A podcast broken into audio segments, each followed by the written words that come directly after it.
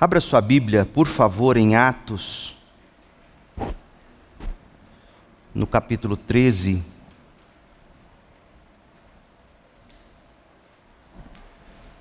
Nesta manhã nós vamos pensar, nós vamos examinar o Evangelho segundo Paulo. Atos, capítulo 13, nós vamos ler a partir do verso 14.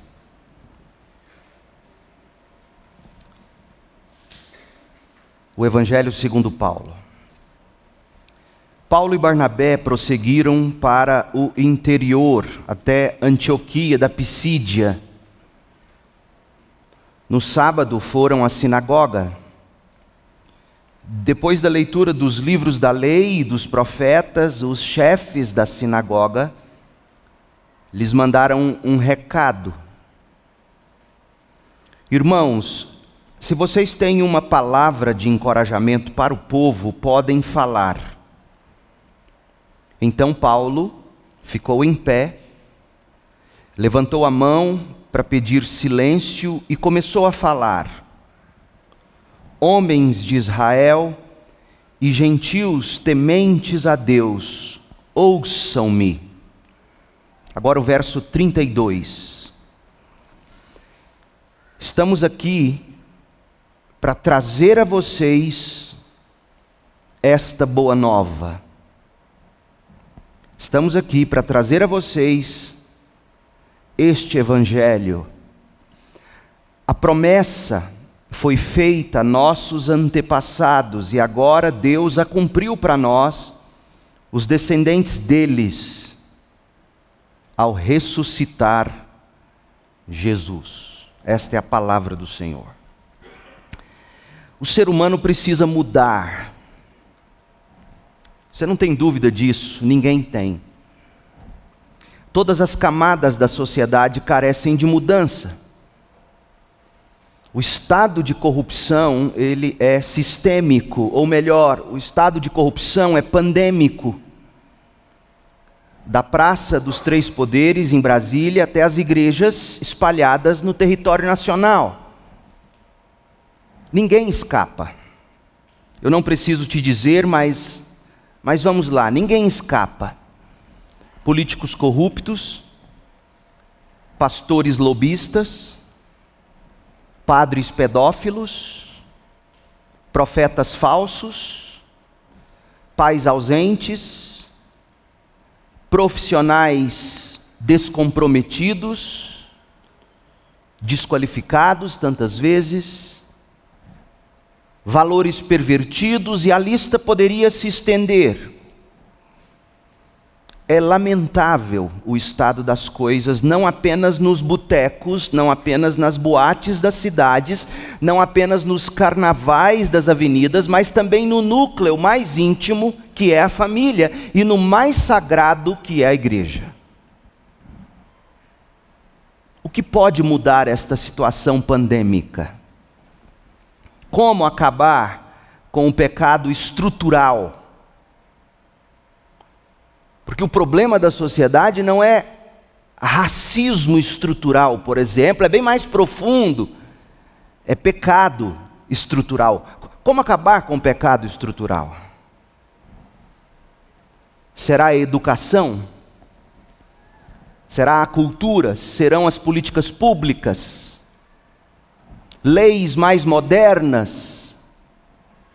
Ora, gente, nós sabemos que a educação, nós sabemos que a cultura, nós sabemos que as autoridades civis e a legislação são ineficazes para transformar o mundo. Na verdade, como bem observou o Dr. Paulo Anglada, a nossa educação, a nossa cultura, o nosso governo, a nossa legislação estão não apenas elas mesmas corrompidas, como também promovem a impiedade, a iniquidade, a imoralidade. Portanto, por experiência própria, você sabe que nossa esperança não pode estar nessas coisas. Então, o que poderá mudar o mundo? Essa mensagem é crucial para você, crente, nessa manhã, porque a maioria de nós não acredita mais, na prática, não acredita mais naquilo que pode de fato transformar pessoas e o mundo. Quem conhece a Cristo como Senhor e Salvador, quem, quem foi transformado pelo seu Espírito, quem está familiarizado com a Bíblia, com a história da igreja, sabe que apenas a proclamação do Evangelho de Cristo, apenas o Evangelho de Cristo, do Cristo crucificado e que ressuscitou dentre os mortos, Apenas a pregação do Evangelho de Cristo, com poder e graça, é de fato capaz de transformar culturas, costumes, práticas e tradições ímpias, iníquas, impiedosas do nosso país. Só o Evangelho pode. Começando pela conversão de indivíduos a Cristo. De fato, gente, a Bíblia e a história da igreja demonstram abundantemente o poder transformador do Evangelho. Ouça, o poder transformador do Evangelho não somente em indivíduos, mas o, o poder transformador do Evangelho a partir de indivíduos, a partir de famílias, que daí partem com o Evangelho e transformam vilas, cidades, regiões, países, culturas. Paulo escreveu aos Romanos. Paulo escreveu aos Romanos com a certeza de que o Evangelho é o único poder, é o poder de Deus em ação para salvar todos os que creem. Romanos 1,16. O Evangelho é que tem poder para transformar tudo, inclusive aquilo que você acredita que é o que o país mais precisa, quando na verdade não é. O que o país mais precisa é daquilo que de fato transforma aquilo que você acredita que o Brasil precisa.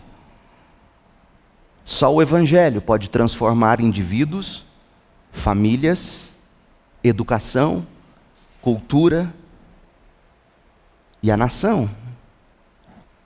Só que tem um problema.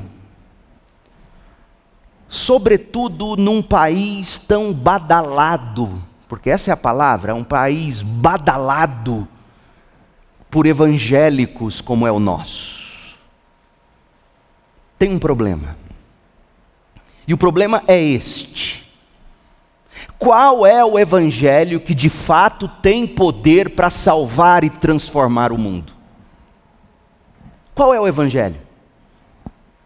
Afinal, meu Deus, há tantos evangelhos pregados por aí. Qual é o evangelho que salva? Qual é o evangelho que transforma? Qual é o evangelho poderoso?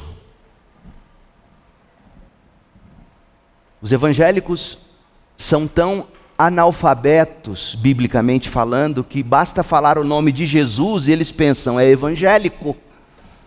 Basta abrir uma igreja e cantar algumas músicas gospel e dizem, é igreja.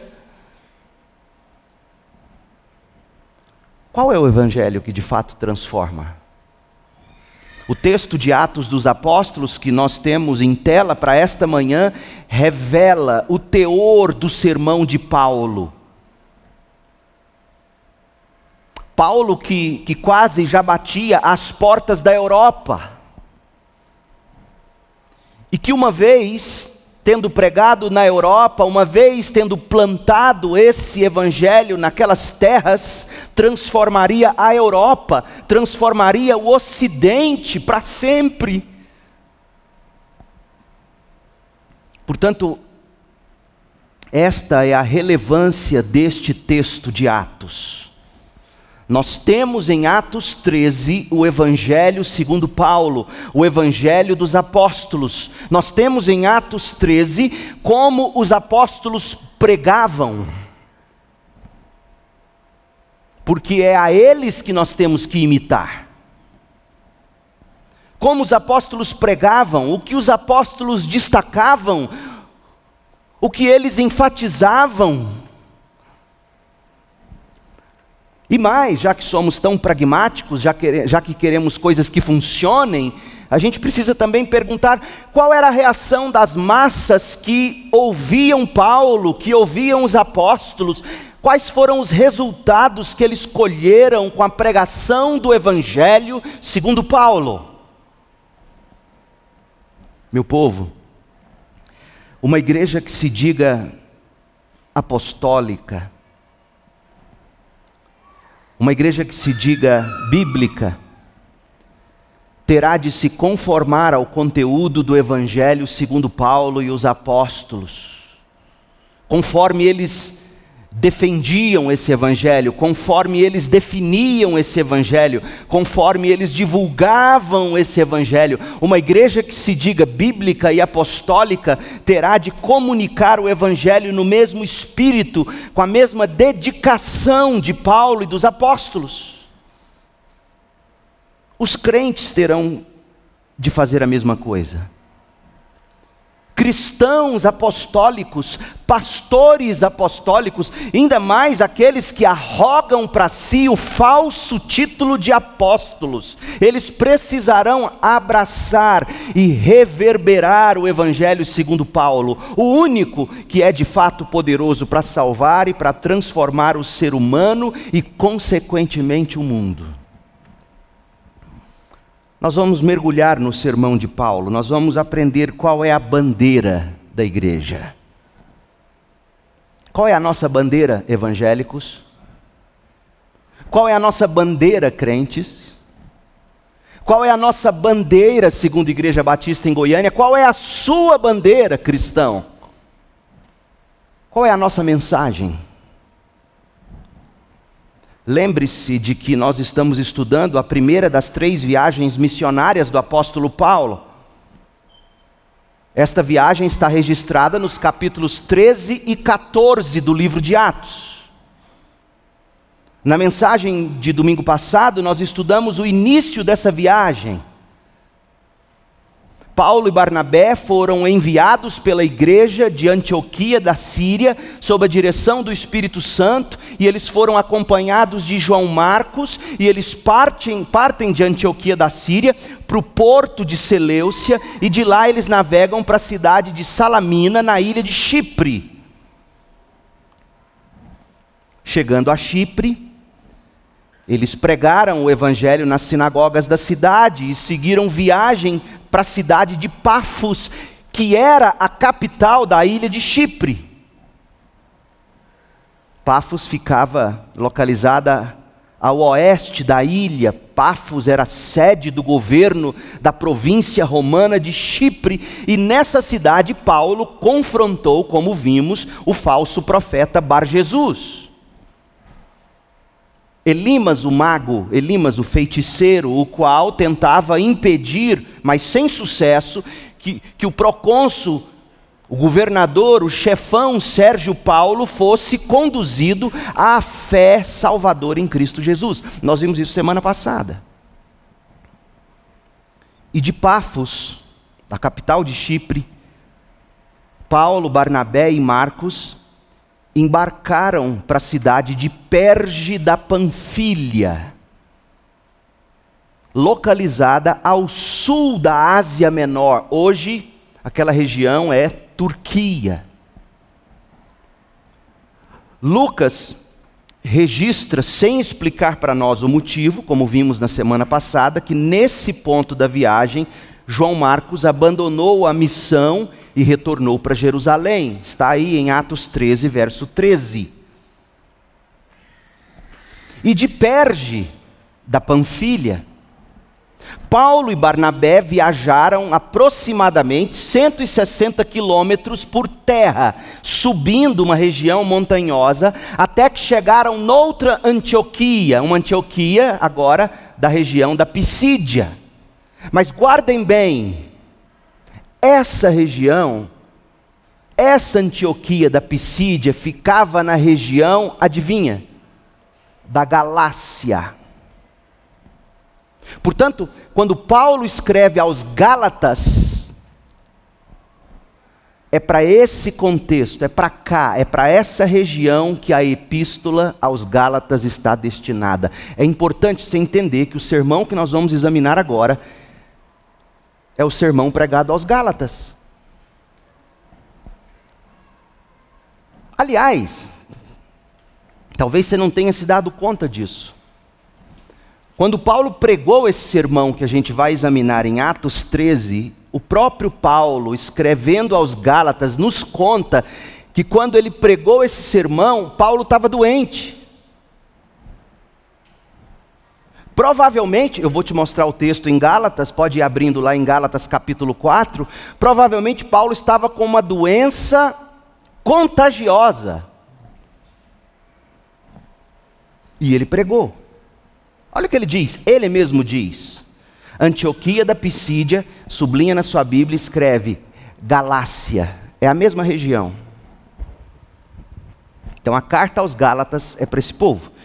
E quando Paulo escreve aos Gálatas, olha o que ele diz no capítulo 4, verso 12: Irmãos, peço-lhes que sejam como eu, pois eu também sou como vocês, e vocês não me trataram mal e certamente se lembram de que eu estava doente quando lhes anunciei as boas novas pela primeira vez. Embora minha saúde precária fosse uma tentação para me rejeitarem, olha, o que quer dizer isso? Só pode ser que era uma doença de que de algum modo era contagiosa. Embora minha saúde fosse uma tentação para vocês me rejeitarem, para vocês não chegarem perto de mim, não vamos tocar naquele homem.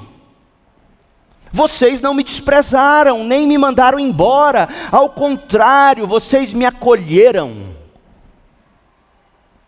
cuidaram de mim, como se eu fosse um anjo de Deus, ou mesmo o próprio Cristo.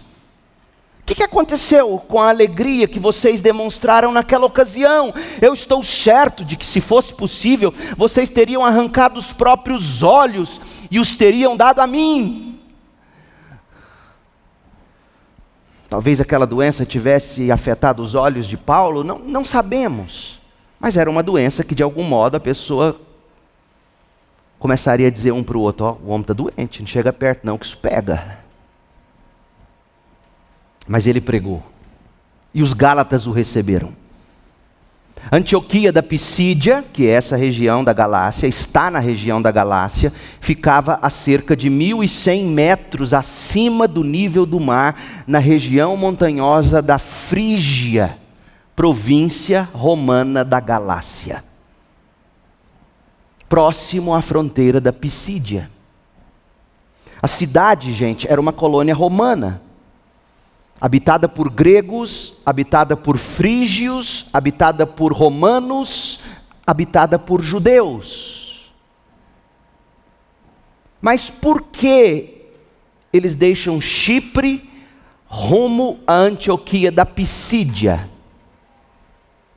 Há três hipóteses que os estudiosos apresentam para explicar por que, que eles entenderam que o Espírito de Deus estava guiando eles agora da ilha de Chipre para a região da Galácia. Por quê? Primeiro, alguns dizem a posição estratégica, porque de lá era fácil entrar na Ásia Menor. Éfeso, Colossos, as igrejas da Ásia Menor. É uma opção. A outra opção, dizem, é porque, como Barnabé evangelizou Chipre, que era a terra natal dele, Paulo agora estava interessado em evangelizar uma cidade estratégica na própria região dele, a Ásia Menor, ou próxima à Ásia Menor. Mas para mim, a opção mais plausível é a terceira. Lembra quem foi o grande convertido deles em Chipre? Não foi o governador Sérgio Paulo? E há evidências, existem documentos que mostram que Sérgio Paulo era da Antioquia da, da Pisídia.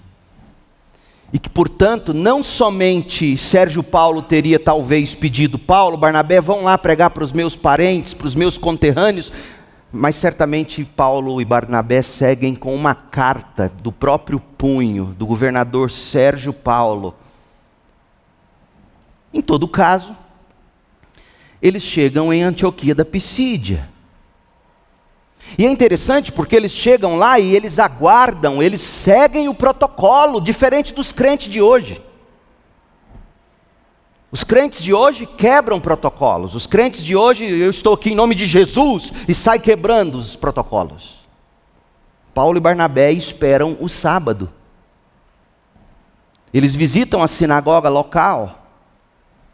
Porque eles sabiam que era costume um visitante numa sinagoga local, após a leitura do texto sagrado do Antigo Testamento, era costume que eles franqueassem a palavra para alguém que estivesse visitando, que talvez tivesse uma palavra de exortação. Então veja, Paulo segue protocolos.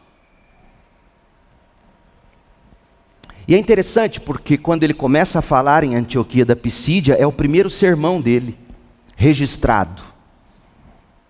Porque Paulo não é a primeira vez que Paulo está pregando, não, ele já pregou, ele pregou em Damasco, Atos 9, verso 20. Ele pregou em Jerusalém, Atos 9, verso 28. Ele pregou lá em Antioquia da Síria, Atos 10, 26. Ele pregou em Chipre, Atos 13, verso 5 e verso 7. Mas nenhuma dessas ocasiões apresentam para nós o relato do conteúdo do sermão de Paulo. Entretanto, aqui em Atos 13, a partir do verso 14, nós temos o primeiro sermão de Paulo registrado, e era um sermão evangelístico. Posto que o próprio Paulo chama esse sermão, Atos 13, 26, leia aí, ele chama de mensagem de salvação. Mensagem de boa nova ou de evangelho, Atos 13, 32.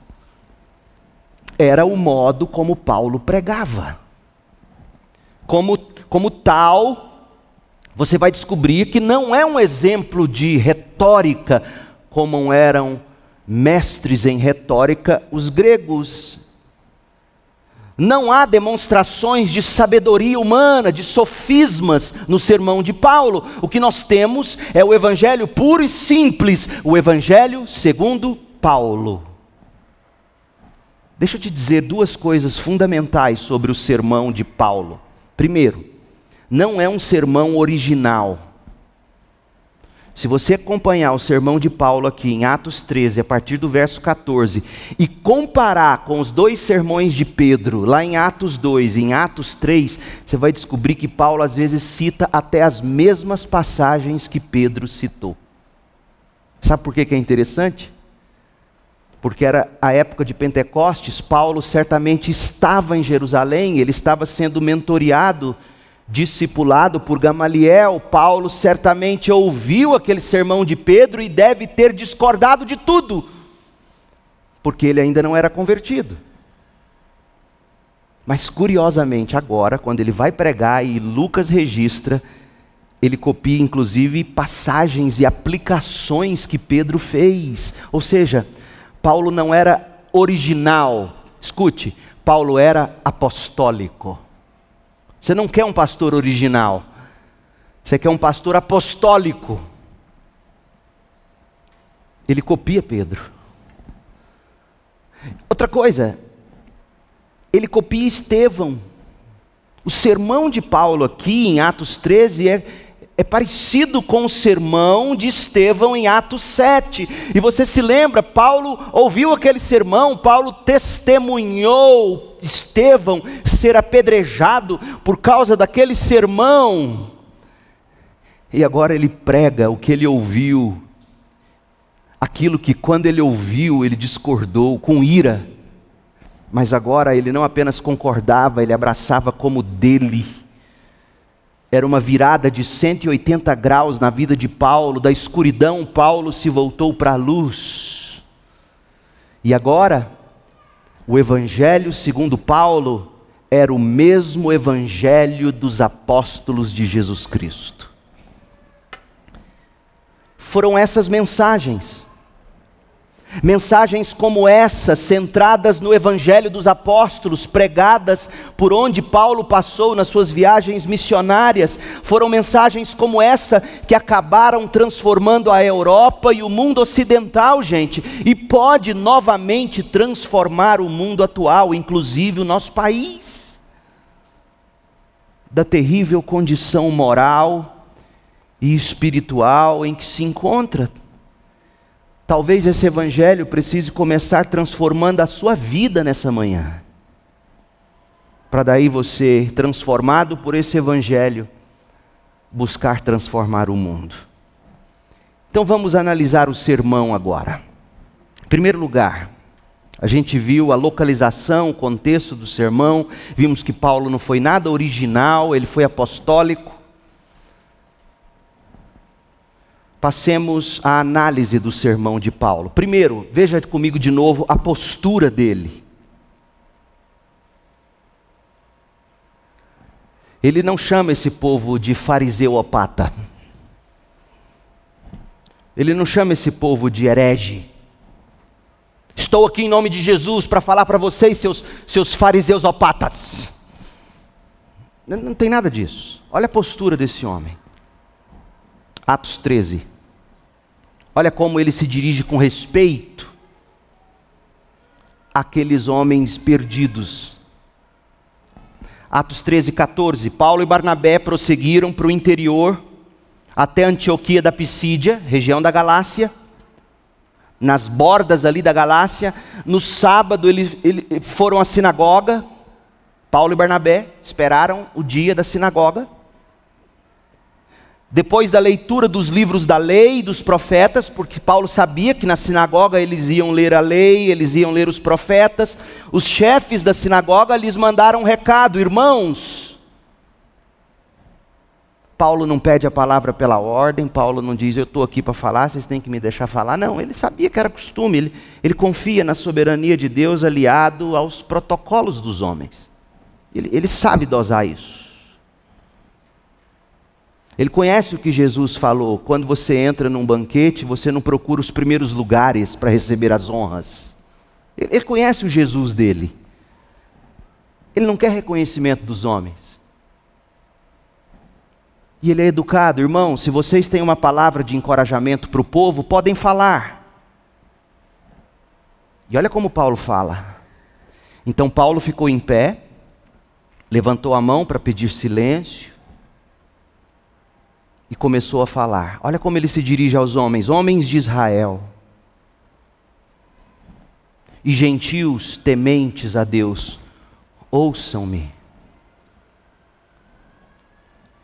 Ele chama incrédulos de tementes a Deus. Sim, eles eram incrédulos, eles ainda não criam no Messias, eles não criam em Jesus,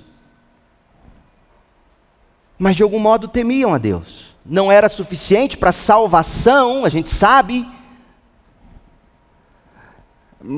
Mas ele, ele parte desse temor, mesmo que equivocado. Quando ele for pregar, quando Paulo for pregar em Atos 17, lá para os atenienses, ele vai pregar diferente, porque aquele público de Atos 17 é um público absolutamente viking. Mas aqui não, aqui é uma sinagoga. Aí aqui ele, ele chama ele de, de homens de Israel, gentios, tementes a Deus, ouçam-me. E aí ele prega o sermão dele. Mas o que eu quero que você note, em primeiro lugar, é a postura honrosa, não acusatória, não belicosa, não briguenta, não orgulhosa, que o evangelista tem que ter, que o crente tem que ter, que o pregador tem que ter. Ele não se diz aqui dono da verdade ele não chega chutando a santa dos católicos. Ele não faz isso. Ele não chega com o dedo na cara. Ele chega dizendo: Homens de Israel, gentios, tementes a Deus, ouçam-me. E aí o sermão dele tem três pontos. A gente sabe que são três pontos, eu te mostro as divisões, onde começa cada divisão do sermão dele. A primeira divisão é o início, verso 16: Homens de Israel e gentios tementes a Deus, ouçam-me. Primeiro ponto, aí ele vai pregar o primeiro ponto, que vai se tratar do desenvolvimento da promessa de Deus no Antigo Testamento. Vai até o verso 25. Começa o segundo ponto, a partir do verso 26. Olha a expressão que ele usa. Irmãos, ele usa de novo a expressão, é a segunda vez. Irmãos, vocês que são filhos de Abraão e também vocês, gentios tementes a Deus, esta mensagem de salvação foi enviada a nós, e aí ele começa a explicação do cumprimento da promessa, vai do verso 26 ao 37.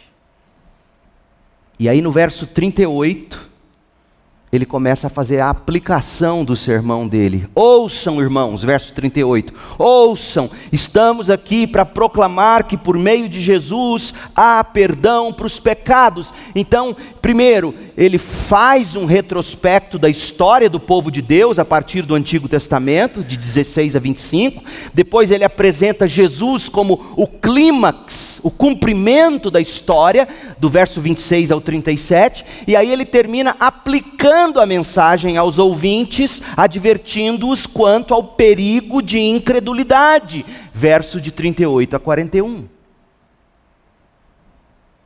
Ele termina com uma nota séria sobre incredulidade, mas ele não começa atacando a incredulidade deles.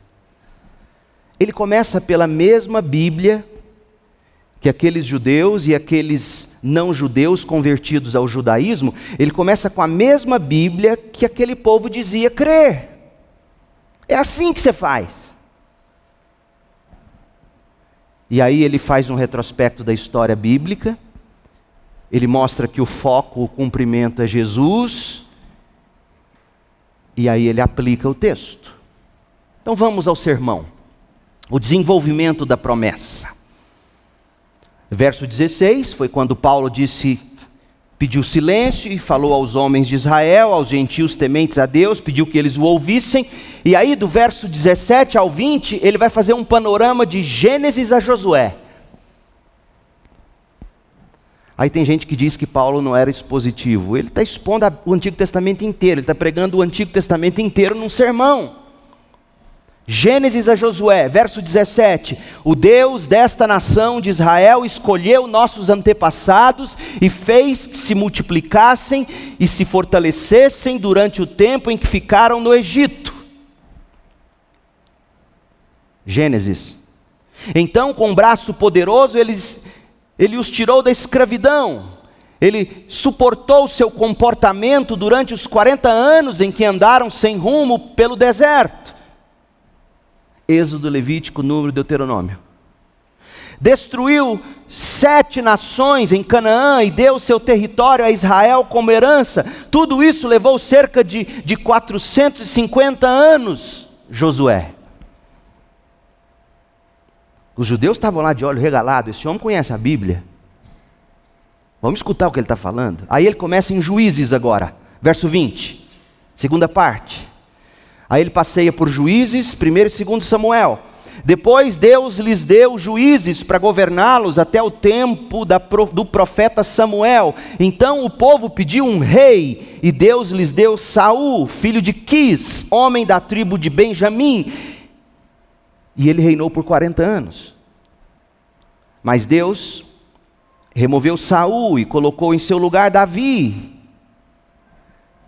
a respeito de quem Deus disse: Davi, filho de Jessé, é um homem segundo o meu coração, fará tudo o que for da minha vontade. E aí ele pula para o cumprimento no último dos profetas, que não foi Malaquias, foi João Batista. Verso 23. E Jesus, um dos descendentes de Davi, é o Salvador que concedeu a Israel conforme a promessa de Deus. Antes da vinda de Jesus, João Batista anunciou que todo o povo de Israel precisava se arrepender e ser batizado. Quando João Batista estava concluindo seu trabalho, perguntou: Vocês pensam que eu sou o Cristo? Eu não sou, mas o Cristo vem em breve e não sou digno sequer de desamarrar as correias de suas sandálias. Então veja que Paulo começa a sua pregação relembrando os atos soberanos de Deus para com o povo da promessa. Paulo mostra Deus dirigindo soberanamente a história, graciosamente conduzindo o povo, poderosamente fazendo sua história ser escrita até a vinda do Messias, o Salvador, que era o prometido da descendência de Davi, para que por meio dele, Jesus Cristo, o povo fosse redimido dos pecados e assim passasse a abençoar as nações com a pregação do Evangelho. É fascinante, gente, porque esse é o Evangelho segundo Paulo. Preste atenção, o Evangelho de Paulo é tudo sobre Jesus Cristo. Paulo está dizendo para nós que o Evangelho não é. Deixe-me dizer para vocês o que eu experimentei de Deus. Esse não é o Evangelho. O Evangelho também para Paulo não é, olha, olha como Deus mudou minha vida. Esse não é o Evangelho. Qualquer coisa pode mudar a sua vida. Injeção muda a sua vida. WhatsApp muda a sua vida. Filho muda a sua vida. Covid muda a sua vida. Qualquer coisa muda a sua vida. A mensagem do Evangelho não é essa. Tecnologia muda a sua vida, medicina, medicamentos mudam a sua vida, mas isso não é o Evangelho. A boa notícia, a mensagem da salvação é Jesus Cristo, a vida e a obra de Cristo para justificar você diante de Deus, para a sua salvação. É isso que Paulo está construindo. Paulo está usando o Antigo Testamento para mostrar que Jesus é a linha mestra das Escrituras, Jesus é o cumprimento das Escrituras, o Jesus que morre como substituto pelo nosso pecado, ressuscita vitorioso e todo que nele crê é justificado diante de Deus e recebe o perdão. Esse é o Evangelho. Não há Evangelho se você não passar por isso.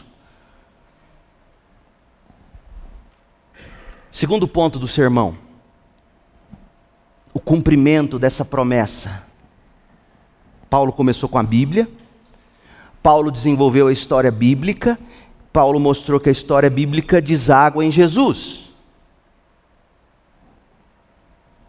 Verso 26, irmãos, segundo ponto, irmãos, vocês que são filhos de Abraão, e também vocês gentios, vocês que não são judeus, mas que converteram ao judaísmo, esta mensagem de salvação foi enviada a nós.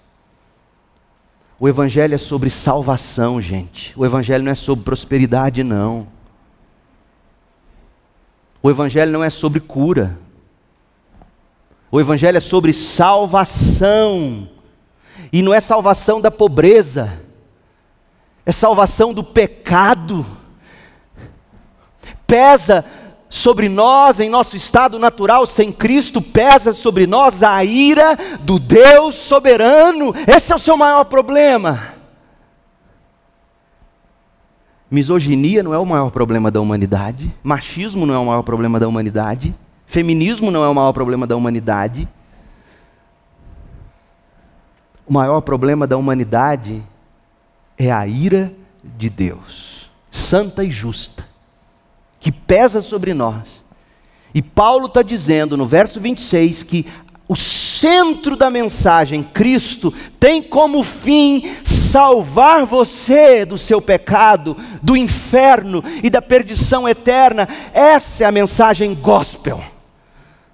Não é nada diferente disso. É Paulo que está pregando. Ou ele está dizendo outra coisa que eu não estou lendo aqui? Diga para mim. Como é que você pode ser salvo? Primeiro, a crucificação de Jesus, verso 27. O povo de Jerusalém, seus líderes, não reconheceram que Jesus era aquele a respeito de quem os profetas haviam falado. O centro da Bíblia é Jesus, para sua salvação, não é Jesus para sua promoção social ou qualquer outra coisa. Em vez disso, os líderes condenaram Jesus e, ao fazê-lo, cumpriram as palavras dos profetas, que são lidas todos os sábados, como a gente está fazendo aqui, Paulo estava dizendo, não encontraram motivo legal para executar Jesus, mas ainda assim burlaram a lei, compraram os juízes, pediram a Pilatos que o matasse. A crucificação de Jesus. Não vítima do sistema, porque não existe crente que seja vítima de sistemas. Ponha isso na sua cabeça. Quem mata crente, em última instância, é Deus. Porque ele não os livra, ele deixa comunismo matar crente, ele deixa bárbaros matar crente. E quando você chega lá em Apocalipse, você ouve o João dizendo, ouvindo a visão, dizendo: quando se cumprir o número dos mártires, é Deus que tem o controle de quem vai morrer para a glória dele. Jesus é quem diz: não temam aqueles que matam o corpo, não tenha medo deles, não, tema aqueles que matam, aquele que mata e manda para o inferno. Esse é quem você tem que ter medo, é de Deus, é da ira dele.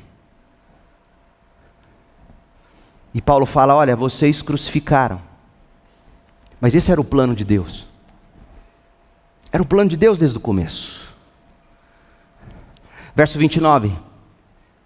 Depois de cumprirem tudo, Jesus agora vai falar do sepultamento, vai falar da ressurreição. Depois de cumprirem tudo que as profecias diziam a respeito dele, tudo que as profecias diziam, eles o tiraram da cruz, colocaram no túmulo, mas Deus o ressuscitou dos mortos. Deus mata, Deus ressuscita. Esse é o meu Deus.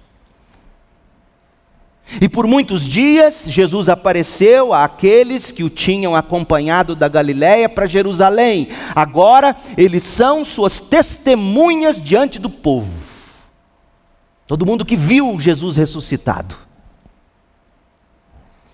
E aí Paulo agora vai pregar o que ele desenvolve muito bem em Romanos. Lembra em Romanos 1, quando fala lá no início que o filho de Deus que foi ressuscitado pelo Espírito como vindicação, como prova de que ele é o Messias, o Filho de Deus, aquilo que ele escreve lá no iníciozinho de Romanos, ele está pregando aqui, no verso 32, estamos aqui para trazer a vocês esta boa nova, a promessa foi feita a nossos antepassados, e agora Deus a cumpriu para nós, os descendentes deles, ao ressuscitar Jesus, é isto que o segundo salmo diz a respeito dele: Você é meu filho, hoje eu o gerei.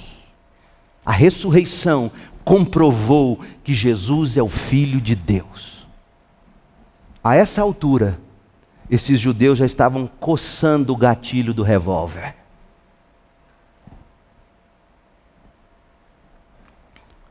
o cumprimento. Aí Paulo vai além, Paulo fala: isso tudo foi para cumprir a profecia a respeito de Davi, ou a profecia de Davi nos Salmos. Verso 34. Pois Deus havia prometido ressuscitar Jesus dos mortos, para que jamais apodrecesse no túmulo. Ele disse: Deus, eu lhes darei as bênçãos sagradas que prometia a Davi, em outro salmo, Deus explicou de modo mais direto: Não permitirás que o teu santo apodreça no túmulo. Ora, não se trata de uma referência a Davi, porque depois que Davi fez a vontade de Deus na sua geração, ele morreu, foi sepultado com seus antepassados e seu corpo apodreceu na sepultura. Davi não ressuscitou. Davi viveu o plano de Deus para a vida dele, Davi cumpriu a vontade de Deus para a vida dele, Davi morreu na hora de Deus para ele morrer e o corpo dele apodreceu. Davi não ressuscitou. Então, de quem que Davi estava falando? Paulo explica, verso 37. É uma referência a outra pessoa, a alguém a quem Deus ressuscitou e cujo corpo não apodreceu. Jesus. Gente, o cerne da mensagem de Paulo é que a boa nova é que o evangelho da promessa, verso 32, a promessa de redenção, a promessa de salvação por meio do Messias de Israel, conforme anunciado nas Escrituras, isso se cumpriu em Jesus. A obra redentora de Jesus, por meio da morte dele, substituindo o pecador na cruz, e a ressurreição dos mortos, esse é o clímax da história da redenção, esse é o cerne da nossa mensagem. Natal e Páscoa são fundamentais para os crentes, mas se a gente tivesse que dar uma categoria, a Páscoa é ainda mais importante para nós. Porque se o nosso Messias, o nosso substituto, não tivesse morrido no nosso lugar e não tivesse ressuscitado vitorioso, em vão nós cantaríamos hinos de Natal. Crente, a Páscoa está chegando e ela é o coração da nossa fé toda atividade evangelística, toda atividade missionária, todo discipulado, toda pregação da mensagem cristã, toda vez que você abre a boca para falar de Jesus, deve se concentrar nisso. Explicar esse desenrolar de Deus que culmina na vida e na obra de Cristo com vistas à salvação dos perdidos. A mensagem cristã, gente, você ouviu, eu estou fazendo questão de ler para você para mostrar para você que Paulo não tratou de autoajuda. Paulo não tratou de desenvolver o potencial interior dentro dos seus ouvintes para que eles obtivessem sucesso. Paulo não falou que queria ajudá-los a viver uma vida melhor. Paulo não chegou dizendo que ia restaurar casamentos. A mensagem de Paulo é: Jesus pagou pelos nossos pecados. Meu povo amado, a nossa mensagem não é centrada na causa do pobre, como não foi a de Paulo. E você acha que não tinha pobre nos dias de Paulo? A igreja tinha acabado de fazer um, levantamento de oferta para abençoar os pobres de Jerusalém. A mensagem não é centrada na causa do pobre. A mensagem não é centrada na libertação dos oprimidos, apesar de que o Evangelho produz gente generosa e justa. Nossa mensagem não é contra racismo estrutural. Você acha que não tinha racismo nos dias de Paulo? Nossa mensagem não é contra racismo estrutural, feminismo, machismo, apesar de que o Evangelho elimina tudo isso. Eliminou a escravidão. Nossa mensagem não é o esquerdismo, nossa mensagem não é o conservadorismo, nossa mensagem está muito acima disso, crente. E se você não entender isso, você vai gritar em vão contra os poderes do mal que estão, sim, agindo na nossa nação e no mundo. Paulo pregou o Evangelho. O Jesus que morreu, você viu aqui.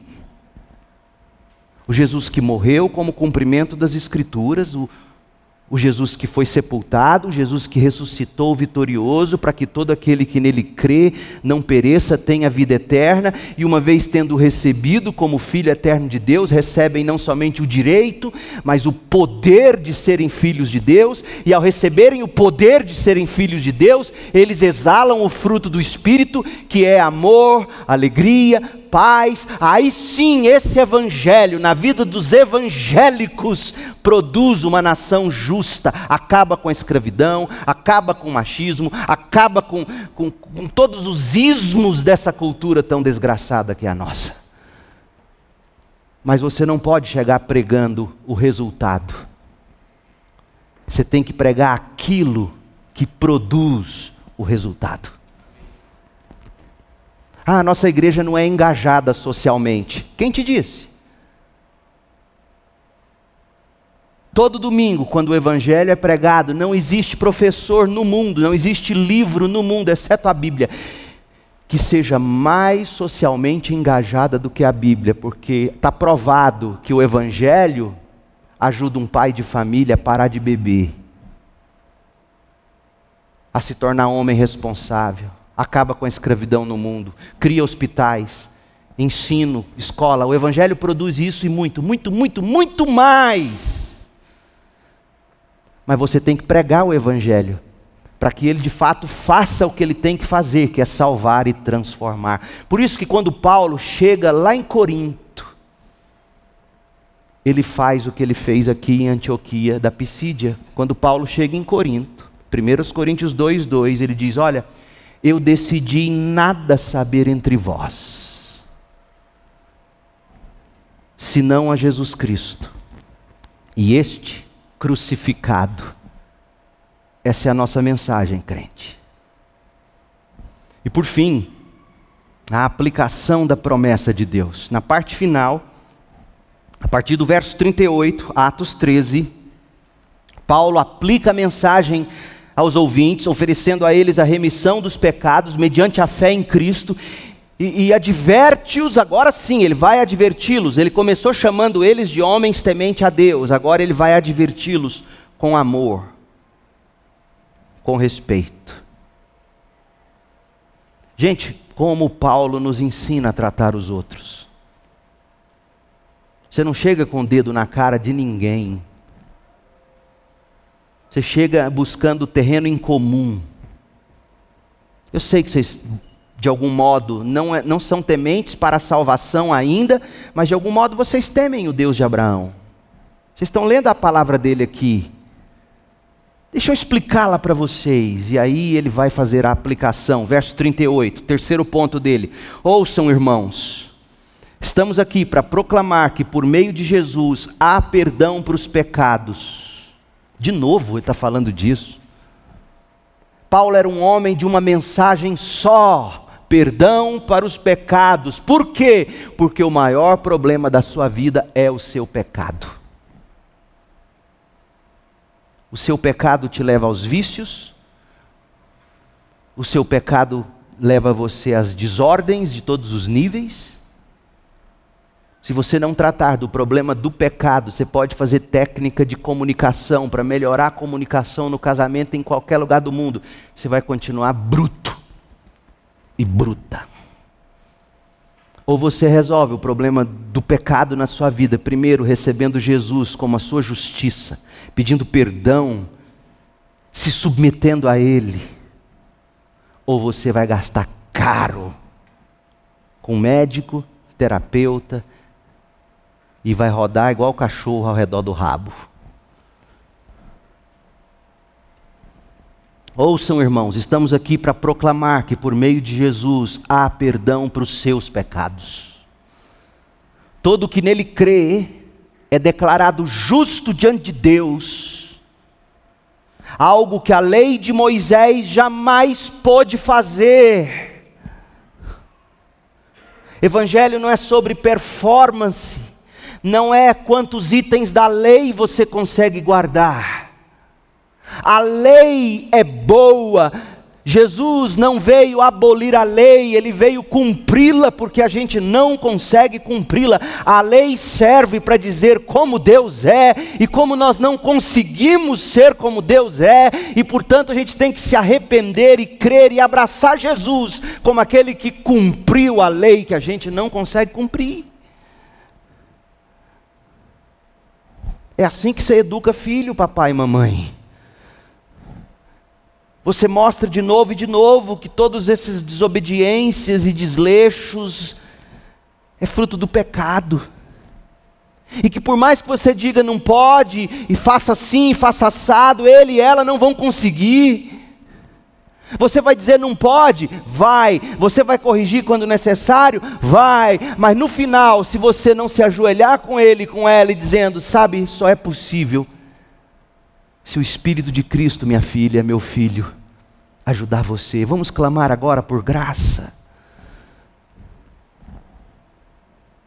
Todo que nele crê é declarado justo diante de Deus, algo que a lei de Moisés não pôde jamais fazer. Por isso, tomem cuidado, agora vem a bronca Tomem cuidado para que vocês não se apliquem ou Tomem cuidado para que não se apliquem a vocês as palavras de Abacuque, Abacuque 1:5. Quais palavras? Olhem, zombadores, cuidado para vocês não zombarem do que eu estou pregando. Por que, gente? Olha aqui, por que, que é fácil zombar dessa mensagem? Você percebeu tanto que ela é simples? Tem a ver com arrependa-se, creia. Tem a ver com o milagre da graça de Deus, não tem a ver com o que você e eu fazemos. É muito fácil zombar dessa mensagem, é muito fácil dizer que ela não é suficiente. Não, sim, Jesus, salvação, amém, glória a Deus. Mas, mas, e aí você vai adicionando ingredientes ao Evangelho, e quando você acorda, você descobre: eu virei um fariseu. É fácil zombar do que Paulo pregou, é fácil zombar da mensagem da cruz. Paulo diz: não, não não deixe se cumprir na sua vida o que Abacuque advertiu: olhem, zombadores, fiquem admirados e morram, pois faço algo em seus dias, algo que vocês não acreditariam, mesmo que lhes contassem. Paulo está dizendo: vocês não acreditam que o Evangelho é poderoso para salvação? Eu tanto acredito nele que eu não tenho vergonha dele, eu creio nele, e ele é poderoso para fazer algo que, se você contar daqui 100, 200 anos, quem ouvir não vai acreditar o que o Evangelho faz. O Evangelho salva. O Evangelho te remenda com Deus, te renova com Deus, te liga, te devolve a Deus e transforma você em homem justo, em mulher justa, em gente temperante, amorosa, alegre. E aí você conta essa história e fala, mas, mas esse negócio de crer que Jesus morreu e ressuscitou, isso aí não muda ninguém, não. Paulo está dizendo, se vocês contassem, as pessoas não acreditariam. Mas muda sim. Ô oh, meu povo, como nós precisamos dessa mensagem. Como você precisa desse evangelho. Paulo resumiu, veja, tudo que Paulo está dizendo aqui em, em Atos 13, de 38 a 41, ele vai expandir na carta aos Gálatas você viu que ele falou aqui que não é pela lei de Moisés? Ele falou isso aqui no verso 39. Depois, quando ele vai escrever aos Gálatas, ele vai dizer: Olha, me admiro que vocês abandonaram o que eu preguei.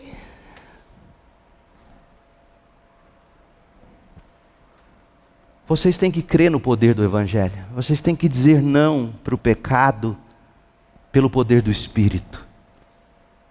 Se você quer saber como é que você vive a vida cristã do jeito que Paulo está pregando aqui, chegue em casa hoje e leia Gálatas, que Paulo vai expandir isso aqui em Gálatas. E você vai ver que esse evangelho é poderoso para produzir gente amorosa, gente pacificadora, gente alegre, gente paciente. Está lá, é o fruto do Espírito. Esse evangelho muda o mundo, esse evangelho mudou Paulo, mudou o Ocidente e pode ainda mudar o Brasil. Não esse evangelho que são usado aí e pregado. Porque você dá um pouquinho de espaço para quem se diz evangélico e pastor e eles começam a vender coisas, vira lobista. Isso é um escândalo. Isso não é evangelho, gente. Isso tem nome. Isso chama corrupção tem nome médico, é doente mental. Você assiste aos cultos de alguns desses, você ouve os sermões deles em algumas igrejas, é gente doente, é gente precisando de aldol, de internação. E o povo chamando de poder do Espírito. É gente se enriquecendo ilicitamente com o dinheiro e a boa fé dos outros. Boa fé nada, eu até desconfio. Muita gente quer exatamente aquelas coisas. Esse povo começa nessas igrejas sonhando em ser um dia o pastor, tomar o lugar dele. É assim que acontece. Ele vai sendo promovido. De crente, ele vira diácono. É uma classe superior. Crente, diácono. Presbítero, obreiro. Passou, ele começa a falar, ele bate o pé assim. Você pode ver, tá aí nos Instagram para você ver, não estou exagerando, não. Eles falam desse meio que tem até nome de trovão. Aí você fala, isso é doença. Não tem evangelho nisso, não. Aí dá vergonha você dizer que é pastor. Dá vergonha. Porque você fica esperando você fazer isso também. A gravata pega aqui no meio da cabeça. Que loucura é essa? Você está vendo Paulo fazer isso?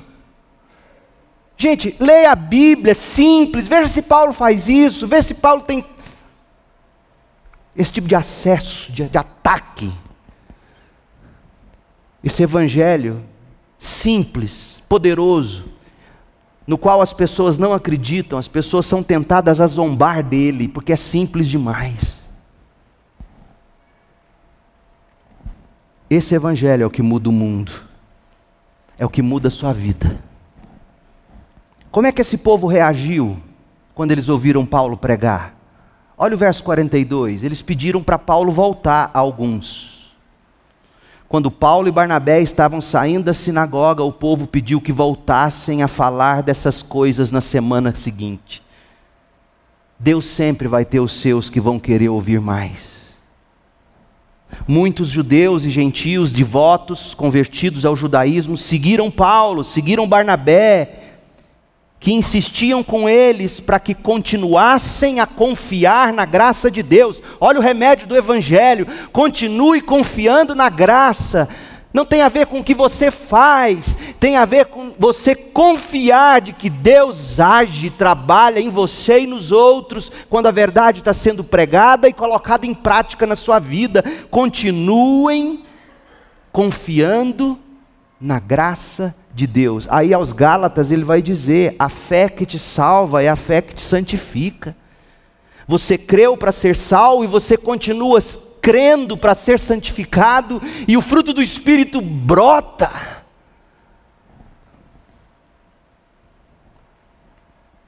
Mas ele teve oposição. Sábado seguinte, verso 44, quase toda a cidade compareceu para ouvir a palavra do Senhor. Qual foi o método evangelístico de Paulo para encher a igreja? Pintar o fundo de preto? Colocar umas luzes, pula-pula ali, fumaça saindo debaixo do pé do Orlando e ele. Para a glória de Deus, é isso? Cidade inteira foi lá ouvir. O que, que ele pregou? Leia de novo. Simples. Porque se você não enche igreja com o evangelho simples, não é igreja que você está enchendo, é curral, é casa, é andar de cima, você dá o nome que você quiser. Se o evangelho simples não está enchendo, não é a igreja que está sendo enchida, porque uma igreja é definida pelo evangelho no qual ela crê e proclama. No sábado seguinte, quase toda a cidade compareceu para ouvir a palavra do Senhor. Aí vem a inveja, verso 44. Quando alguns dos judeus viram as multidões, ficaram com inveja, de modo que difamaram Paulo e contestavam tudo o que Paulo dizia. E aí Paulo vai dizer, a partir do verso 46, que ele não era guiado por estratégia, ele não era guiado por planejamento estratégico, ele era guiado por teologia. Teologia. Olha o que ele diz: então Paulo e Barnabé se pronunciaram corajosamente dizendo: era necessário que pregássemos a palavra de Deus primeiro a vocês, judeus, porque é primeiro para o judeu e também para o gentio. Paulo é guiado por teologia, ele não é guiado por grupo de interesse, por faixa etária. Não, nós vamos chegar lá em Antioquia da Psídia, vamos começar pregando para os casais jovens, são promissores. Não, não, não, vamos pegar os jovens primeiro. Não, não. Ele, ele vai nos judeus, porque é, era a teologia dele, a teologia bíblica, mas uma vez que vocês rejeitaram e não se consideraram dignos da vida eterna, agora nós vamos oferecer aos gentios. Pois foi isso que o Senhor nos ordenou quando disse: Fiz de você uma luz para os gentios, para levar a salvação até os lugares mais distantes da terra. Ele aplica para a vida dele o que Deus disse que era o papel da nação de Israel. Você, crente, e eu aplicamos a nossa vida aquilo que Deus disse para a igreja e para o povo dele. Nós somos luz para as nações. Paulo é guiado pelo Evangelho, pela teologia, e multidões estão vindo. Aí o avanço do Evangelho, verso 48. Quando ouviram isso, os gentios se alegraram e agradeceram ao Senhor por essa mensagem. E olha a teologia de novo. E todos que haviam sido escolhidos para a vida eterna creram. Assim a palavra do Senhor se espalhou por toda aquela região. Então os judeus, instigando as mulheres religiosas, aí os judeus jogam baixo, eles vão lá na MCM, na União Feminina, mete a boca nas mulheres e fala: pega Paulo, pega Paulo. Os judeus, instigando as mulheres religiosas influentes e as autoridades da cidade, provocaram uma multidão contra Paulo e Barnabé e os expulsaram dali. Sabe o que ele fez? Verso 51. Eles, Paulo e Barnabé, porém, sacudiram o pó dos pés em sinal de reprovação e foram à cidade de Icônio. Não pararam. Porque eles criam que lá na cidade de Icônio, todos quantos estavam escolhidos para a vida eterna creriam. E eles continuaram, e eles não pararam, a teologia deles manteve eles no asfalto. E o texto termina dizendo que os discípulos estavam cheios de alegria e do Espírito Santo. Esse é o Evangelho, então simples e concluindo. Eu quero que você leve cinco aplicações rápidas, em cápsulas. Primeira, a Bíblia é suficiente. Paulo pregou a Bíblia do começo ao fim. Você viu, eu fiz questão de ler para você. Bíblia pura e seca. Bíblia. A Bíblia foi suficiente para fazer o Evangelho transformar o Ocidente. A pergunta que eu faço é: por que, que a Bíblia não é mais suficiente hoje nas igrejas evangélicas? Nos aconselhamentos pastorais? Por que, que a Bíblia não é mais suficiente para o discipulado? Por que, que a gente precisa de programas que atraiam a Bíblia é suficiente. Segundo, o sentido da história. A sua história, a minha história, exemplo da história de Israel, é linear. Você viu Paulo começando em Gênesis, terminando em Jesus. A história segue um rumo, um rumo determinado por Deus e tudo culmina, converge em Cristo. E só faz sentido quando você abraça Cristo. Foi isso que Paulo mostrou para eles. A sua história, com altos e baixos, alegrias e tristezas, saúde e doença, riqueza e pobreza, a sua história é linear, ela te leva para Cristo. Todas as coisas te levam a Cristo. É isso que a gente canta num dos nossos hinos mais queridos. Ainda que seja a dor que me una a ti. Você não pode deixar de ver a sua vida, os pequenos e os grandes acontecimentos, como de novo e de novo, fazendo você desaguar em Cristo. Foi isso que Paulo fez. Judeus, gentios convertidos, tudo desemboca em Cristo. Então, de repente, o momento é você parar nesse momento da sua vida, da sua história, e falar: peraí, por que, que eu cheguei onde eu estou? De que modo onde eu estou hoje, como eu estou hoje, de que modo isso me trouxe a Cristo ou está me levando a Cristo e eu não estou vendo. Terceiro, a salvação em Cristo. Você precisa perguntar urgentemente, porque lembra, esse sermão foi pregado dentro de uma sinagoga, todo mundo lá se achava crente. Você tem que se perguntar urgentemente: eu sou mesmo crente. Meu povo, não basta ser batista, não basta gostar de teologia, não basta ler livro de teologia, não basta frequentar programa de igreja, não basta dizer que teme a Deus. Paulo chamou eles de tementes a Deus, mas não eram salvos. Você é salvo, meu irmão. Você é salva, minha irmã. Que tipo de fruto a sua vida produz? Como engana o coração você frequentar uma igreja? Como pode te enganar isso? Sim, é o que os crentes fazem, eles frequentam a igreja. Mas como é perigoso estar aqui e achar que isso te leva para o céu. Arrependa-se agora da sua justiça própria, da sua confiança na sua história de alguém que nasceu, talvez foi criado no berçário da igreja, amamentado nos bancos da igreja enquanto papai e mamãe vinham para as atividades da igreja. Isso é bênção, mas não salva. Cristo salva. Ele morrendo no seu lugar, Ele fazendo o que você não consegue fazer, cumprir a lei de Deus. Arrependa-se e creia.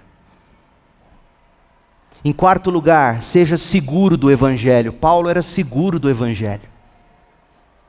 Tão seguro que pregava simples e sabia que iam zombar dele. Crente, pregue o Evangelho, você não tem que pregar política. Você não tem que sair combatendo isso ou aquilo. Você tem que pregar e viver o Evangelho. Seja seguro do Evangelho. E por fim, agarre-se à soberania de Deus. Todos quantos estiverem destinados, forem escolhidos para a vida eterna, esses, quando você abrir a boca para eles, vão crer no seu Evangelho. Creia nisso. Porque quando perseguirem você, como fizeram com Paulo e como fizeram com Jesus, você vai se lembrar do que Jesus disse: Olha, sabe por que, que vocês não creem no que eu estou dizendo? Porque vocês não são minhas ovelhas. As minhas ovelhas, quando eu prego, elas me ouvem. Sim, vai ter muito bode chifrando você enquanto você prega. Mas as ovelhas de Jesus estão prontas pelo próprio Espírito de Deus para que você fale e não se cale. Elas ouvirão a mensagem da cruz da sua boca e vão crer para a salvação. Creia na soberania de Deus. O espírito que está em você é maior que o espírito que está no mundo. 1 de João 4:4. Essa é, em resumo, a mensagem que um dia mudou o mundo, gente mudou a Europa. É a mensagem que pode mudar a sua vida e é a única mensagem que pode mudar a sua vida, a sua família, o Brasil e o mundo. Jesus Cristo crucificado, sepultado e ressuscitado para a sua salvação. Creia e compartilhe essa mensagem. Oremos. Pai, em nome de Jesus, em nome de Jesus, aplique esta palavra ao nosso coração. E nesta manhã, aqui, agora, se há alguém que precisa crer para a salvação, que seja agora. Que haja arrependimento e fé. Que essa pessoa me procure. E que a nossa igreja saiba como ajudá-la a crescer na graça e no conhecimento de Jesus Cristo. Ó Deus, abençoa. Abençoa os crentes, abençoa-nos na comunicação do Evangelho. Seja o nosso Evangelho, o Evangelho segundo Paulo. Nós oramos, pedindo que a graça de Jesus, o amor de Deus o Pai, a comunhão e as consolações do Espírito estejam sobre o teu povo aqui por toda a terra, hoje, para sempre. Amém.